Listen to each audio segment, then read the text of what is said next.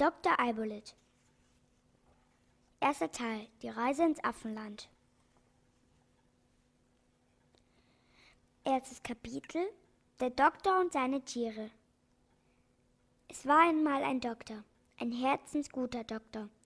Er hieß Eibolit und hatte eine böse Schwester namens Barbara. Der Doktor hatte Tiere sehr, sehr lieb. In seinem Zimmer lebten Hasen, im Schrank wohnte ein Eichhörnchen, im Buffet ein Rabe und auf dem Sofa ein stacheliger Igel. In einer Truhe hatten sich weiße Mäuse eingerichtet.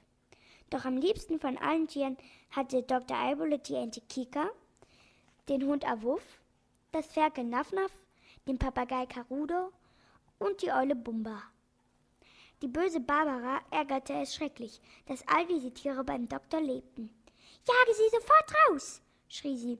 Sie machen nichts wie Schmutz und Unordnung. Ich will diese ekligen Viecher nicht mehr im Hause sehen. Sie sind doch gar nicht eklig, Barbara, sagte der Doktor. Ich bin sehr froh, dass Sie bei mir leben. Von überall her kamen zum Doktor kranke Hirten und Fischer, Holzfäller und Bauern. Jeder erhielt eine Arznei verabreicht, von der er sofort gesund wurde. Sobald sich ein Dorfjunge den Arm aufschlug, oder die Nase zerschrammte, lief er zum Doktor. Und wenige Minuten später war alles wieder heil und er spielte quietschvergnügt mit dem Papagei Karudo, als sei überhaupt nichts geschehen. Die Eule Bumba bewirtete ihn mit Bonbons und Äpfeln.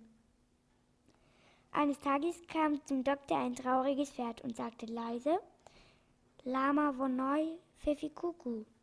Sofort verstand der Doktor, was das in der Sprache der Tiere bedeutete, nämlich mir tun die Augen weh, geben Sie mir bitte eine Brille. Der Doktor kannte die Sprache der Tiere schon lange, und so sagte er zu dem Pferd Kapuki Kanuki. Das bedeutete, nehmen Sie bitte Platz. Das Pferd gehorchte und der Doktor setzte ihm eine Brille auf, von der seine Augen sogleich zu schmerzen aufhörten. Chaka, sagte das Pferd, wedelte mit dem Schweif und lief hinaus. Chaka heißt in der Tiersprache Danke.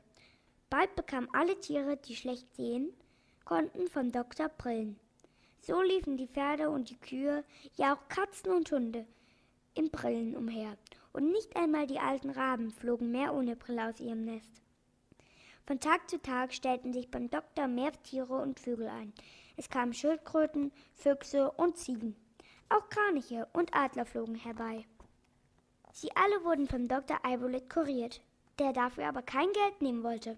Woher sollten denn Schildkröten und Adler Geld haben? Sehr bald konnte man an den Bäumen im Wald die Bekanntmachung lesen, ihr Vögel und Tiere, ob krank oder wund, kommt alle zum Doktor, der macht euch gesund. Die Bekanntmachung war von den Nachbarskindern Vanya und Tanja angebracht worden, die der Doktor früher einmal von Masern und Scharlach geheilt hatte.